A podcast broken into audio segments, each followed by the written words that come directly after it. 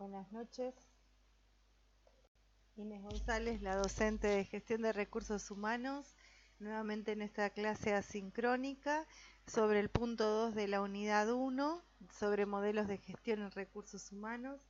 Para comenzar vamos a decir que no hay una bibliografía específica que trate el tema modelos de gestión de recursos humanos debido al dinamismo que tiene este y al gran vínculo que sostiene con la estrategia empresarial o con la estrategia organizacional.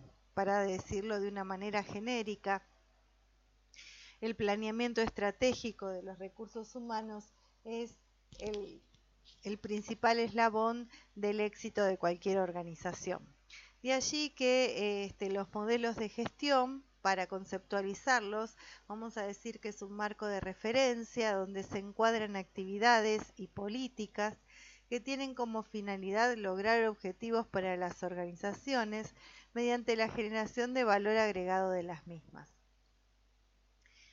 Básicamente lo que estamos intentando decir es que los modelos de gestión organizacionales van a estar muy de la mano con el pensamiento y las concepciones que tengan los directivos de las organizaciones con, referencias con referencia a algún recurso.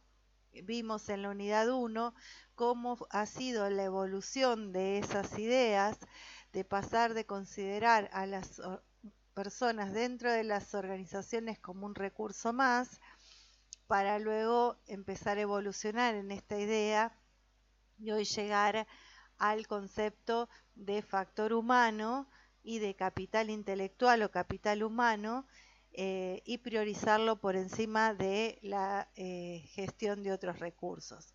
Lo cierto es que cómo podemos nosotros entonces evidenciar esos modelos de gestión. Bueno, vamos a ver que podemos evidenciarlos a través de los procedimientos, las normas, las reglas, los métodos que utilice una organización en función, como decíamos, de la elección estratégica, de la forma en que tenga esa organización de abordar su medio ambiente. Vamos a ver si lo logro esta vez ver un video ¿sí? este, en internet acerca de cómo ha sido ese modelo, esa evolución paradigmática en las organizaciones que ha llevado a que este, los gerentes Em, puedan reinterpretar a este, las personas dentro de la organización y hayan redefinido esta eh, noción de recurso humano en un factor humano.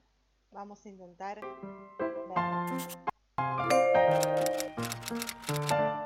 Cada época, cada sociedad, cada individuo vive bajo diferentes paradigmas.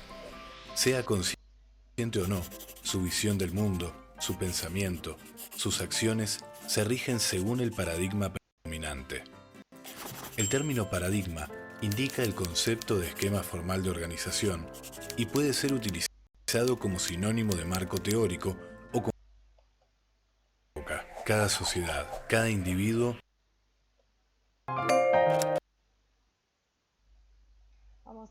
nuevamente que la pantalla se refresque.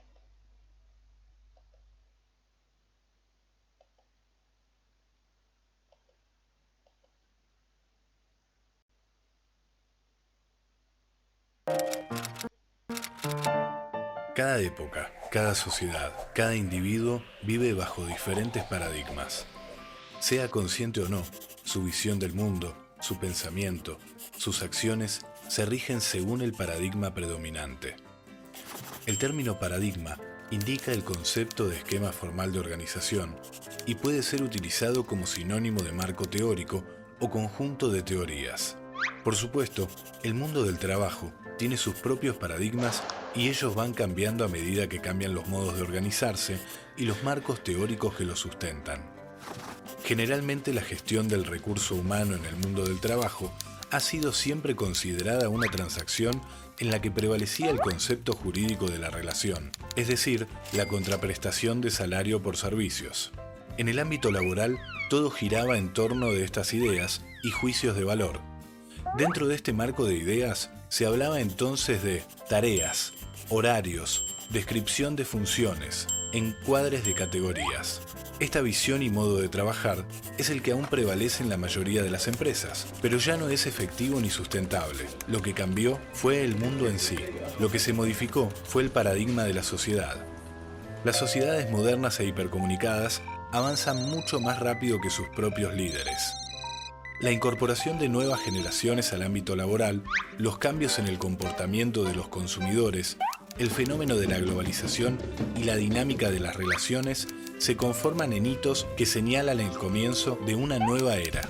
Hablamos entonces de una sociedad líquida, una sociedad en constante movimiento, con límites difusos. Se trata de un nuevo mundo, volátil, impredecible, incierto, complejo, ambiguo. Para sintetizar, podríamos decir que esta nueva sociedad, desde fines del siglo pasado, se caracteriza por los siguientes fenómenos. Globalidad, velocidad e inmediatez, personalización versus masividad, interconexión, búsqueda de bienestar, diversidad, la gente como eje clave. ¿Y cómo se refleja el cambio de paradigma en el mundo de las organizaciones? En los últimos años en el mundo del trabajo comenzamos a escuchar, cada vez con mayor frecuencia, hablar de vínculos, emociones, sentimientos, compromiso, felicidad.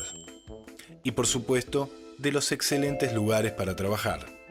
Para las organizaciones eso significó revisar sus valores, el estilo y modelo de liderazgo, sus procesos y en consecuencia su estrategia. Cada vez más las compañías comienzan a diferenciarse por su capital humano. Se puso en evidencia que cada uno de los integrantes de la empresa es un talento que puede dar lo mejor de sí y potenciar los resultados globales de la organización. Por ello, el capital humano es percibido como fundamental y correlacionado con temas como la productividad, la satisfacción del cliente, la innovación y la reducción importante de la conflictividad.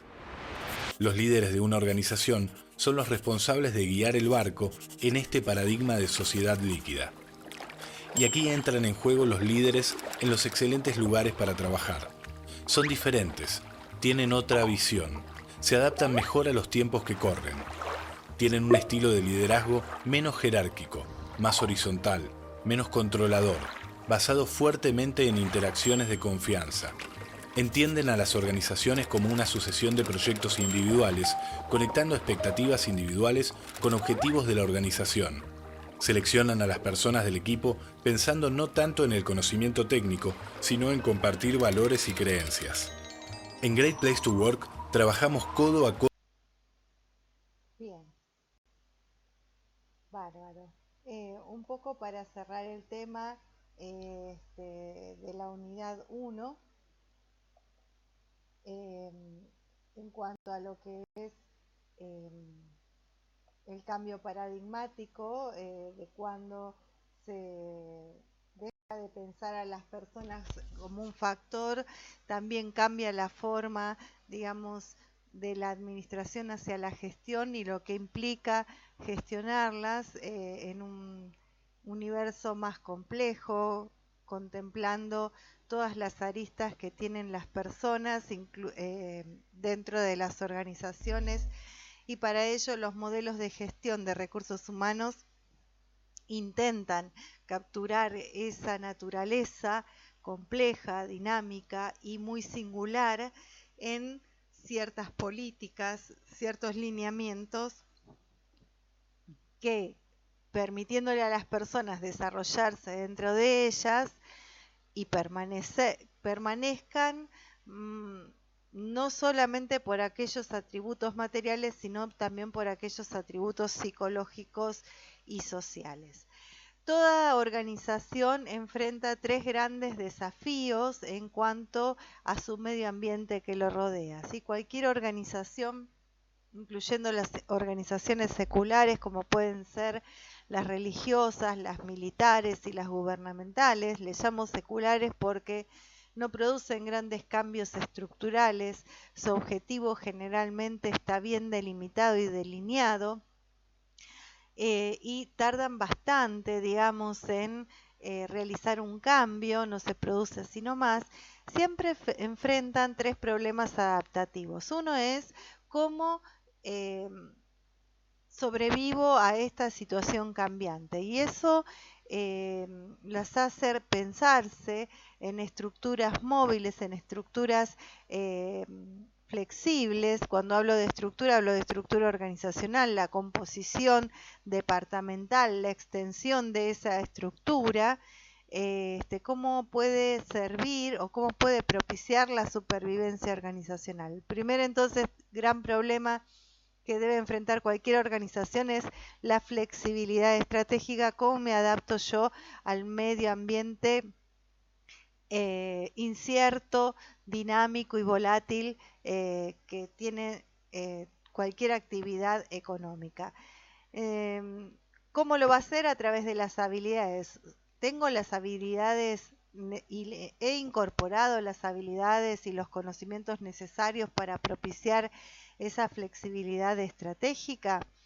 ese es otro problema. Si tiene las habilidades adecuadas, eh, y tiene una estructura que la acompañe, seguramente le va a ser más fácil a esa organización transitar cualquier ambiente incierto, dinámico y volátil.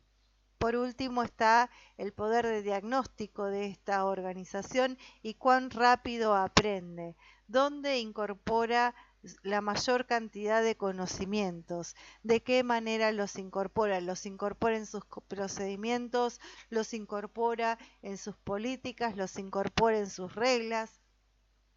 Eh, como vimos en el video de Great, de, de Great Place to Work, este, vimos que en algunos modelos, digamos, en los paradigmas de la antigua administración había mucha normativa muy estricta. Vamos a ver que los modelos más este, basados en la idea de el capital humano, esto se flexibiliza intentando, digamos, eh, manifestar ese aprendizaje organizativo que fue eh, documentando y alimentando el caudal de conocimientos de los directivos de las organizaciones. Siempre tenemos que tener en cuenta que hay cuatro grandes factores, el entorno de la competencia de esa organización, la tecnología que usa, el tipo estructural que asume y el proceso administrativo en sí que lleva. Eh, para poder diferenciar entre las estrategias BY, como puede ser, por ejemplo, un modelo de gestión de recursos humanos, el, propuesto por Ulrich o el que propone Chiavenato, ¿sí? Eh, basado en ciertos factores de desarrollo, o las estrategias MAKE, que son las que proponen, por ejemplo, algunas consultoras como The Great Place to Work o Accenture y alguna otra eh, consultora que lo que hacen es estudiar los factores y la estrategia de esa organización para diseñar un modelo de gestión de recursos humanos a medida.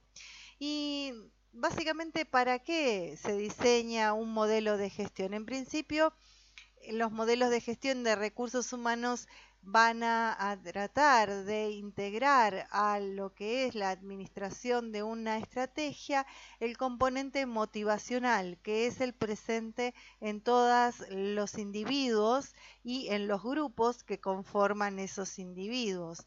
La motivación como un proceso inherente, cotidiano y presente siempre en la tarea de la persona, en el sentido de que es el que va a facilitar eh, que las personas, digamos, al sentirse en un ambiente que las entusiasma y que les hace sentir que pertenecen, que lo contienen, eh, van a poder sentirse eh, en mayor confianza para entregar todo su potencial a esa organización.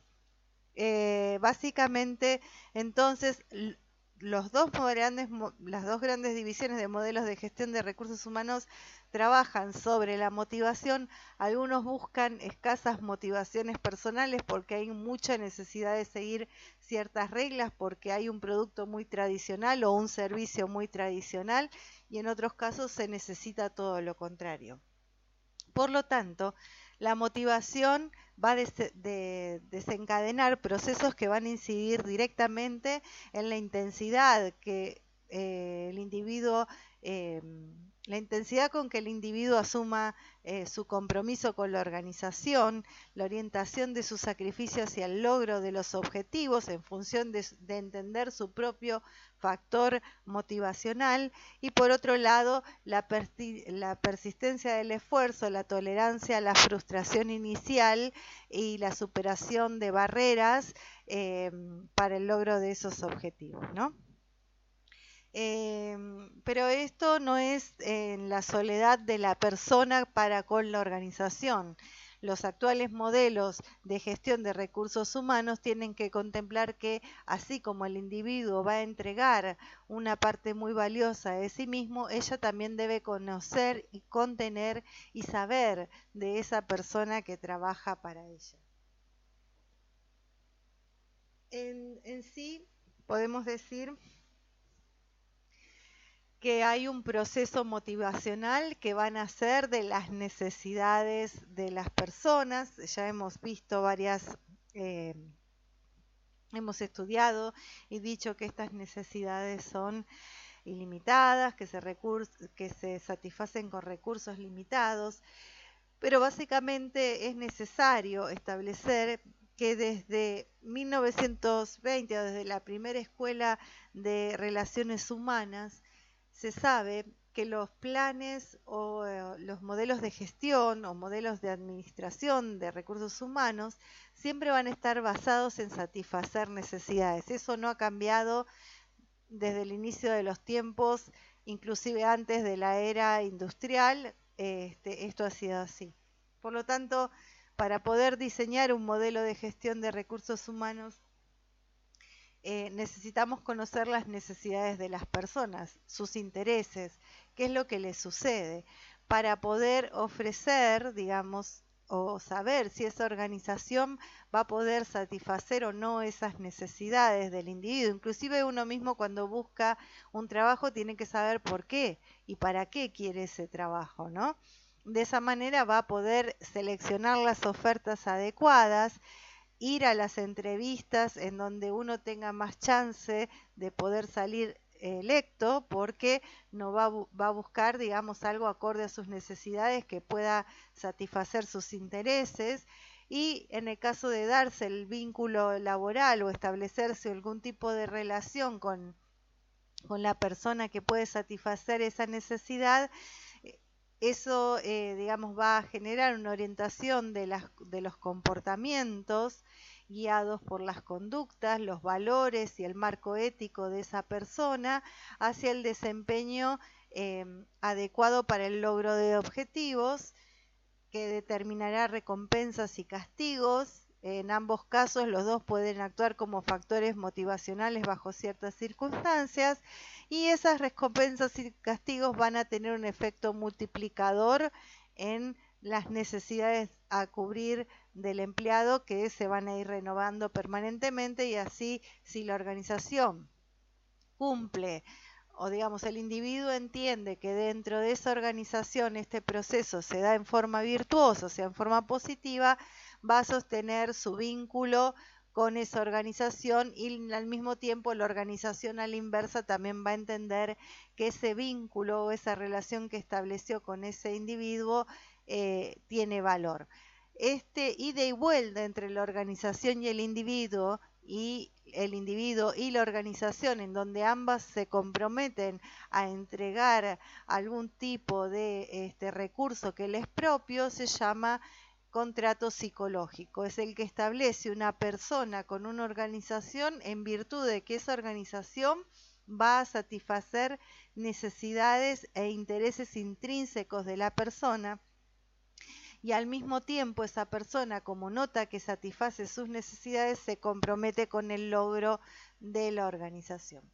De esta manera, cuando eso es comprendido entre ambas partes, se pasa al diseño, ¿sí? Esto es digamos, está muy teorizado, pero en la práctica se da, eh, de un modelo de gestión específico que va a estar eh, alineado con la estrategia organizativa, va a empezar con el delineamiento de la misión, la visión, los objetivos y los valores estratégicos. Eso va a dar lugar a que ciertos factores sean eh, desarrollados en mayor o menor proporción, generando un modelo de gestión que agregue valor a lo que la organización busque va a diseñar políticas, planes de acción para poder, digamos, llevar adelante, eh, para hacer realidad este modelo de gestión y poder cumplir con esos objetivos estratégicos y lo va a trasladar a sus prácticas, o sea, las actividades y tareas que desee llevar adelante. Esto en realidad entonces no tendría que tener esta forma, tendría que tener esta. ¿Sí? La forma de un embudo en donde la estrategia de la organización sea, digamos, de, eh, de donde se decanten todos los otros, de donde se vayan desglosando cada vez más hasta convertirlo en una tarea operativa, todos eh, este, los lineamientos necesarios para llevar adelante o lograr los objetivos. Bueno, veníamos hablando un poco de qué tipos de modelos de gestión de recursos humanos eh, se encuentran y se logra individualizar dos tipos en función de estrategias poco diversificadas, en donde vamos a tener los modelos de gestión orientados al control, si estos que hablaba al principio el video, en donde vamos a hablar de presentismo, de ausentismo, vamos a hablar de premios por puntualidad, premios por producción, eh, premios por cantidad de ventas, ¿sí?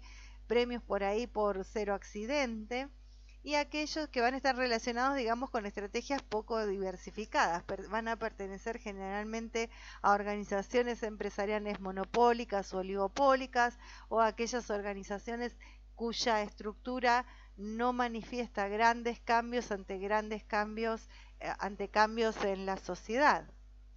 Aquellas estrategias que llevan a una mayor diversificación, en donde generalmente se ubican las estrategias de organizaciones empresariales pequeñas a medianas, o bien que participan de mercados eh, muy dinámicos, eh, generalmente presentan modelos de gestión en recursos humanos de alto rendimiento, en los cuales vamos a ver algunas herramientas y algunos desarrollos que hacen eh, realidad estos modelos de alto rendimiento cuyo fin principal es integrar a la persona en todos sus aspectos a las filas de la organización.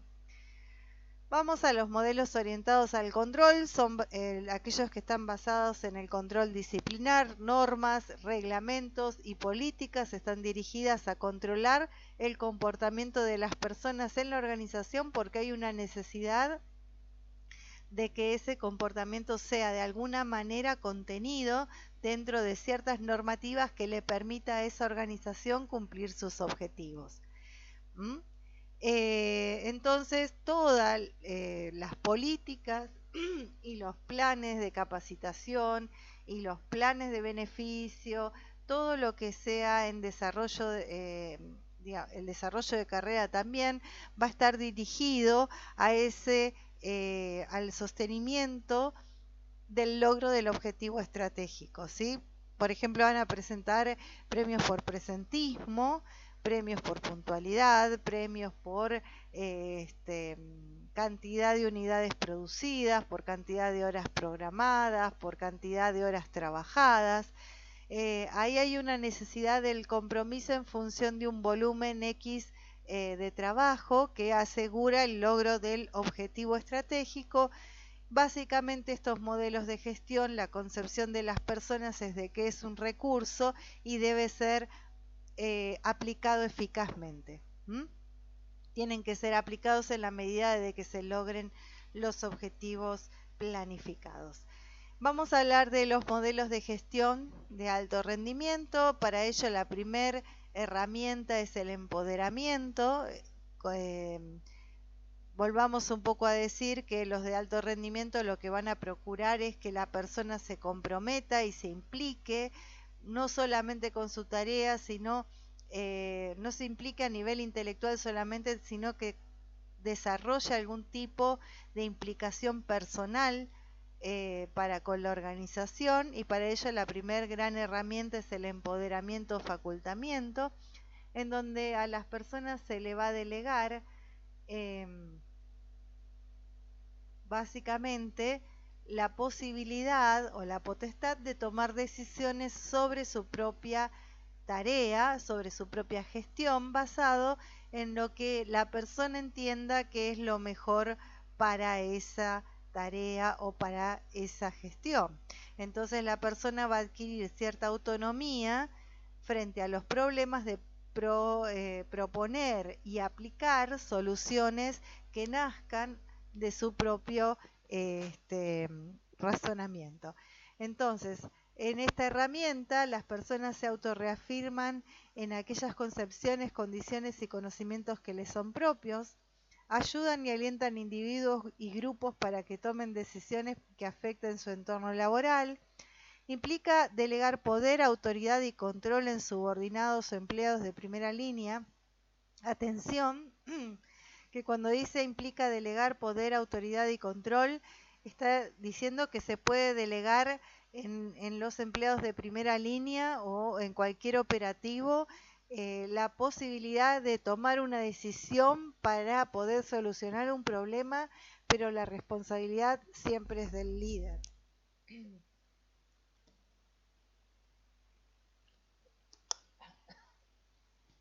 Y por último, la situación inicial para su implementación es la impotencia en los empleados. Eh, generalmente cuando se presentan aquellas cuestiones en donde los empleados notan que ellos podrían dar una solución eh, efectiva al problema y la organización, debido a los procedimientos que tiene, no logra dar eh, disculpen, este, solución a los mismos, es cuando el empoderamiento es una buena herramienta que puede pasar a formar parte del modelo de gestión de recursos humanos.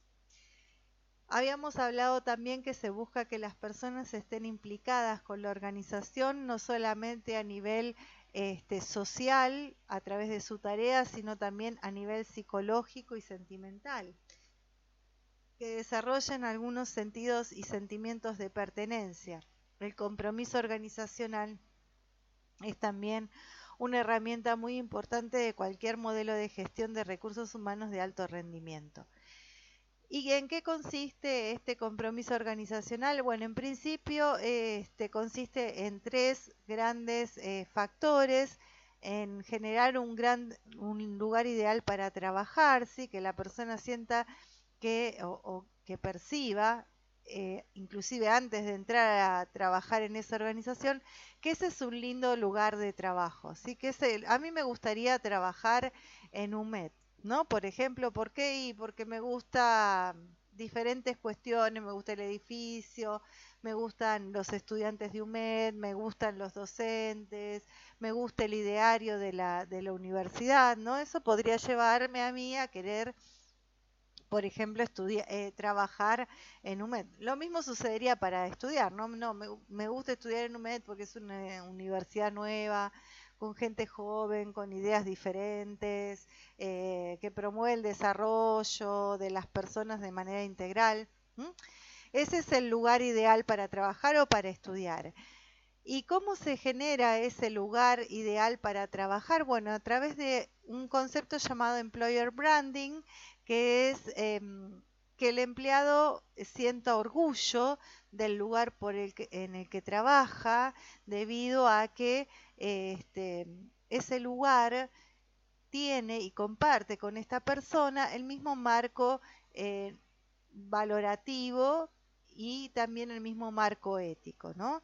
Eh, la marca empleado es algo que va a reflejar el pensar de la persona en, esa, en ese nombre, como por ejemplo Google, cuando desembarca en Argentina, eh, muchas personas eh, al principio no sabían cuáles eran las políticas de recursos humanos, pero al enterarse que tenía algunas políticas muy descontracturadas eh, de trabajo, querían ir a trabajar allí, porque podían ir en pijama, porque podían diagramar este, su agenda de trabajo de acuerdo eh, de manera flexible, podían llevar su mascota al trabajo, ¿sí? Y eso generó un sentido de pertenencia en los empleados de Google al inicio del desembarco en Argentina que los llevaba, digamos, a hablar de estas buenas cosas que les ofrecía la empresa.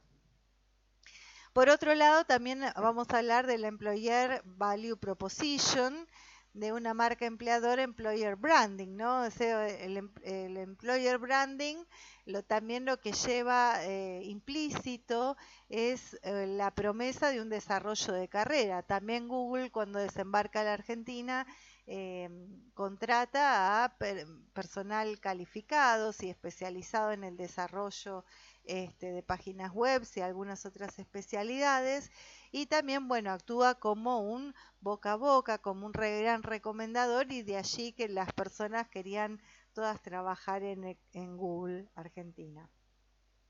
Y en algunos casos, bueno, hace esta, eh, esta propuesta es extensiva a los grupos de interés, a los proveedores, a los clientes, eh, digamos, ese compromiso organizacional se sostiene no solamente con el empleado, esta ida y vuelta de contener los intereses del empleado dentro de los objetivos de la organización, también lo traslada a otros grupos de interés.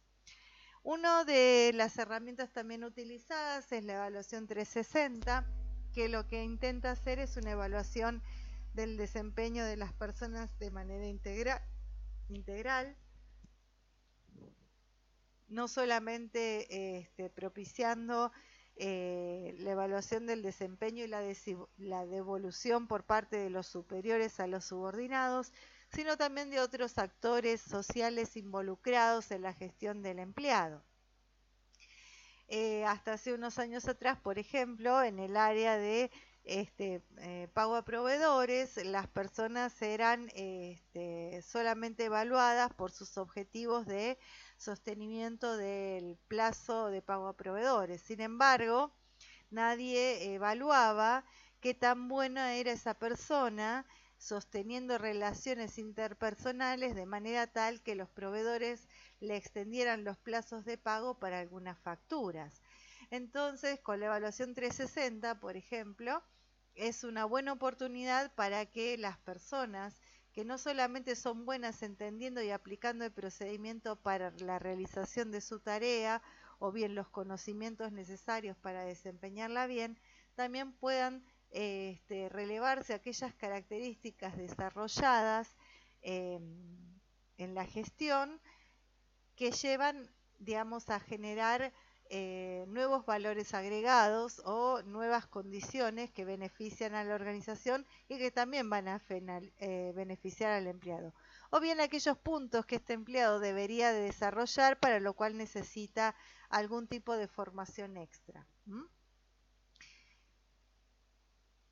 Por lo tanto, la evaluación 360 lo que nos va a dar es eh, una idea de aquellas áreas, de aquellas áreas fuertes y débiles de un empleado y en las débiles lo que puede hacer la organización es procurar una mayor formación académica a través de ya sea un plan de capacitación en las, eh, dentro de la misma organización en otras áreas o bien planes de formación más formales como ir y tomar un curso afuera o estudiar una carrera universitaria o hacer algún curso especializado.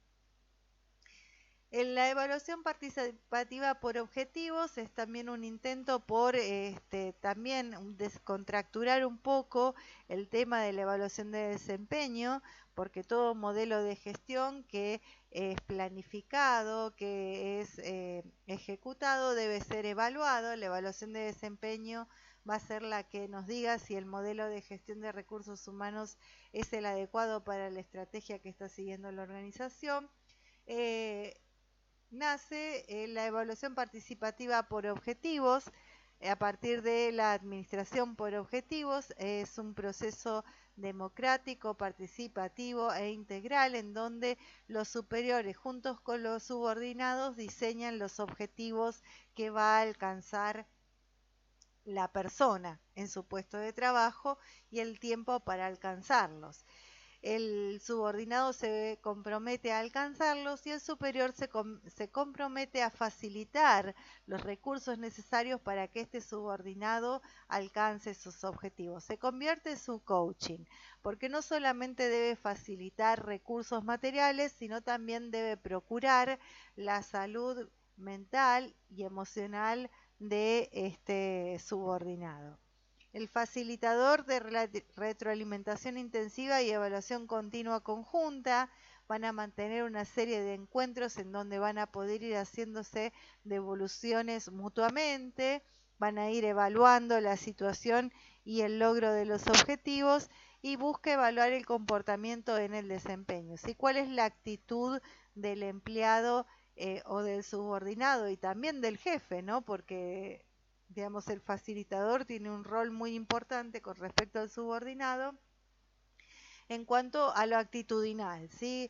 Em, ¿Qué sucede con el nivel de frustración? ¿Qué sucede con las motivaciones? ¿Qué sucede con las barreras que le podrían llegar a impedir a ese eh, empleado el logro de sus objetivos? Em, este tema es bastante lindo, pero lamentablemente no hay una, bibliografía específica. Eh, se comprende que el modelo de gestión de recursos humanos está implícito en la planificación estratégica de los recursos humanos de cualquier organización, intentando em, identificar aquellos factores motivadores eh, necesarios para que desarrollen los individuos y se pueda generar el efecto del compromiso organizacional pleno en, eh, digamos, la asunción de un compromiso este, vinculante entre ambas partes. ¿Qué quiere decir esto? Que ambas partes se comprometan, digamos, a satisfacer los intereses de la otra parte. Bueno, entonces para esto van a tener que leer el capítulo 3 de eh, este, libro de Chiavenato que habla sobre este, planeamiento estratégico, hacer la actividad 2, actividad práctica 2 y recuerden que para el 3 de septiembre tienen que realizar el trabajo práctico individual que forma parte de las evaluaciones de la, de la, de la materia. Y por otro lado eh, recuerden que ese jueves 3 de eh, septiembre tendremos nuestro encuentro sincrónico. Lo vamos a tener vía Zoom, ya no lo vamos a tener más vía Google Meet. Les voy a estar haciendo llegar las coordenadas dentro de poquito. Bueno, eh, nos estamos viendo.